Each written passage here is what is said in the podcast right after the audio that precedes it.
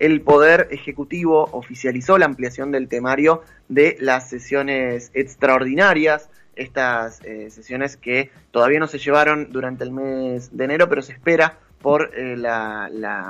llegada para tratar muchos temas, entre ellos un tema muy interesante, un proyecto que eh, se trata de la ley de cupo laboral travesti trans de Diana Zacayán, Loana Berkins, que establece un cupo de 1% en los tres poderes del Estado y en las empresas estatales también. Por eso, para hablar de esto, es que estamos en comunicación con Mónica Macha, quien es diputada nacional por el Frente de Todos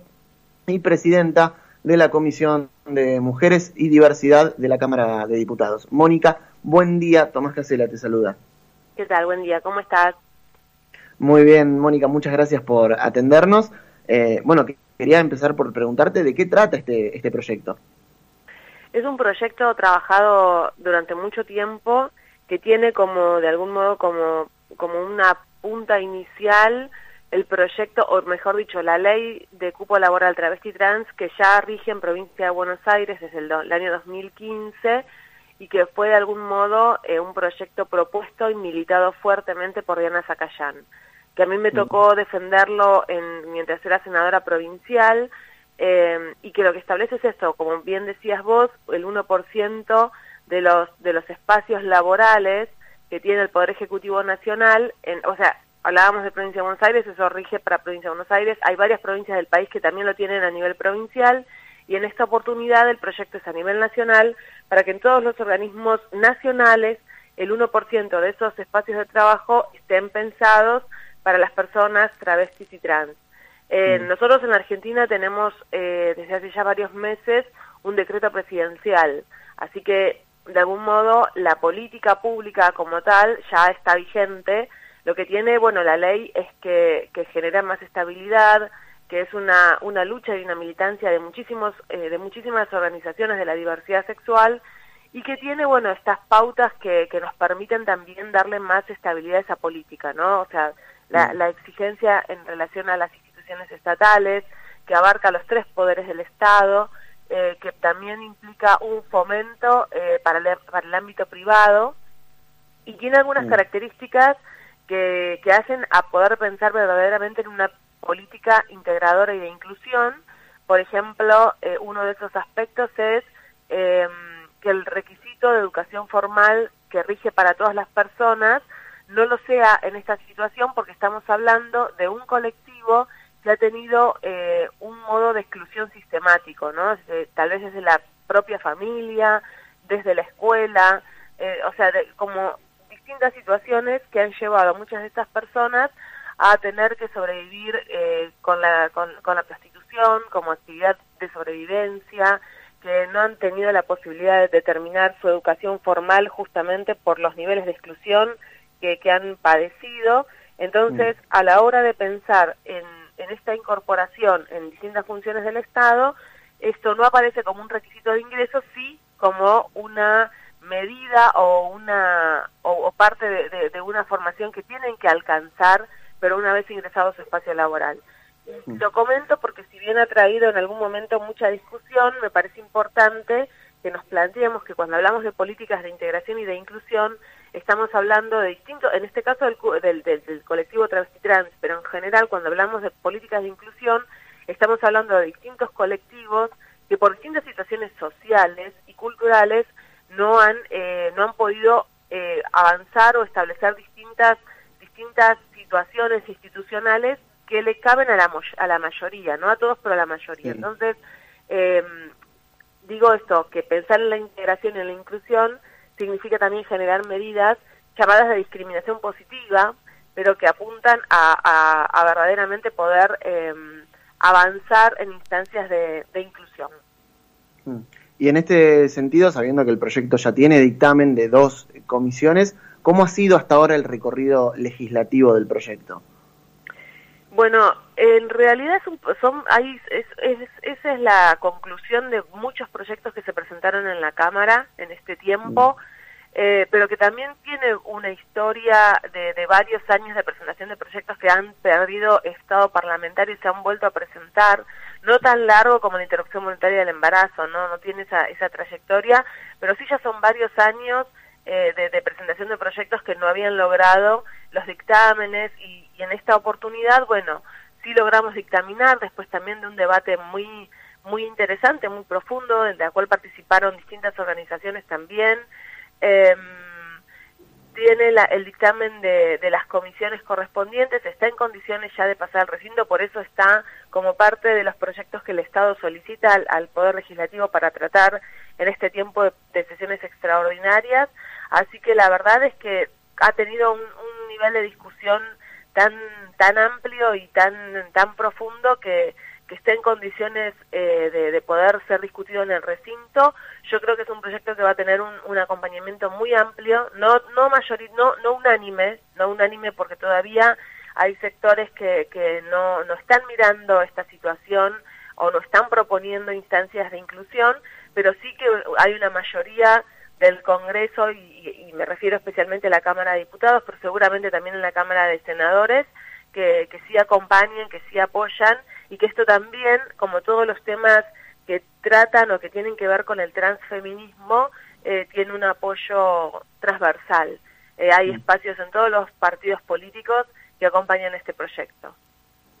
Quería preguntarte, como, como presidenta de la Comisión de Mujeres y Diversidad en la Cámara de Diputados, eh, ¿qué pensás de, cómo se viene trabajando en la inclusión no solo de proyectos que tengan que ver con la temática de género directamente, sino también con la inclusión de, proyectos en el ámbito legislativo que tengan perspectiva de género en forma transversal eh, a, todos y no solamente a los que tengan que ver eh, estrictamente con el género.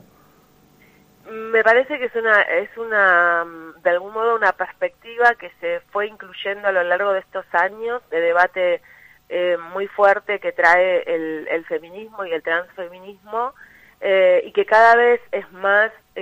más usual eh, que todos los proyectos contengan esta perspectiva, ¿no? Eh, en realidad hoy resulta eh, extraño y llamativo que algún proyecto no lo incluya. O sea, como mm. que ahí podemos ver la envergadura de estos cambios culturales y sociales. Entonces, hay muchísimos proyectos que, que, que, que, tocan distintos temas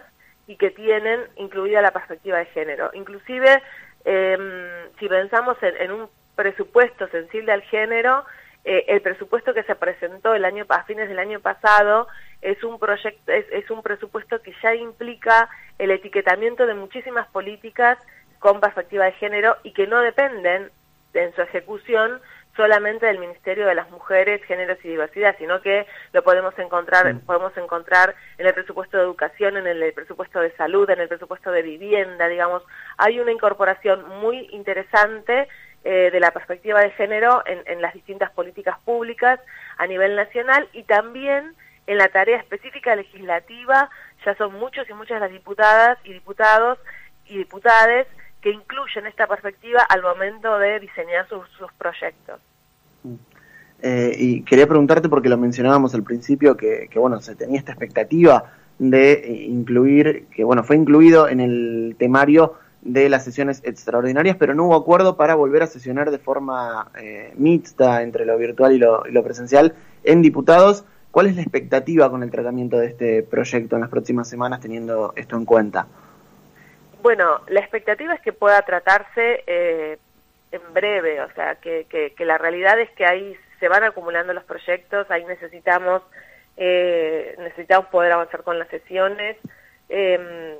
y bueno, y en la medida en que esto se pueda resolver, que son los acuerdos políticos a los que tenemos que alcanzar para poder sesionar, eh, podamos tratarlo. Eh, yo creo que es, que es un proyecto que,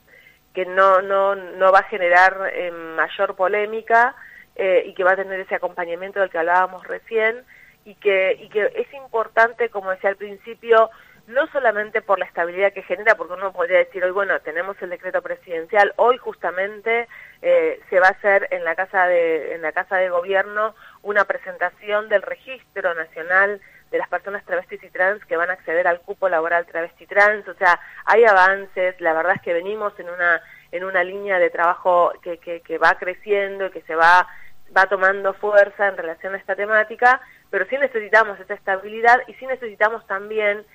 para las organizaciones que, que se pueda concretar esta militancia de tanto tiempo y que tiene además eh, a Diana Zacayán y a Lona Berkins como dos compañeras que han, se han cargado esta militancia durante sus, sus procesos vitales y también es parte de, un homenaje que les debemos y entonces en ese punto también es importante poder contar con esta, con esta sanción. Em, yo creo que tengo la expectativa de que, que en cuanto podamos sesionar sea uno de los temas que se traten y ya no es, no es y va más allá de mi expectativa, digo esto que vos decís al principio, está en el decreto, está pedido, así que seguro que, que así va a suceder. Diputada, muchísimas gracias por su tiempo, le agradecemos por la comunicación. Y gracias a ustedes, que tengan buen día. Igualmente, hablábamos con Mónica Macha, quien es diputada nacional por el Frente de Todos y también es presidenta de la Comisión de Mujeres y Diversidad en la Cámara de Diputados, hablando de la presentación de este proyecto que, como mencionábamos, eh, establece un cupo del 1% en los tres poderes del Estado, tanto eh, el Estado Nacional y de las empresas eh, estatales, que ya tiene dictamen en diputados, tanto en su comisión, en la comisión que preside Mónica Macha, como en la, em, en la de legislación del trabajo de la Cámara de Diputados. Eh, este proyecto, además del cupo del 1%, señala que las contribuciones patronales que se generan eh, por la contratación de personas del colectivo travesti trans podrá tomarse como pago a cuenta de impuestos nacionales y promueve el acceso al crédito con tasas preferenciales para las personas de este colectivo. Ahí vamos, por Urbana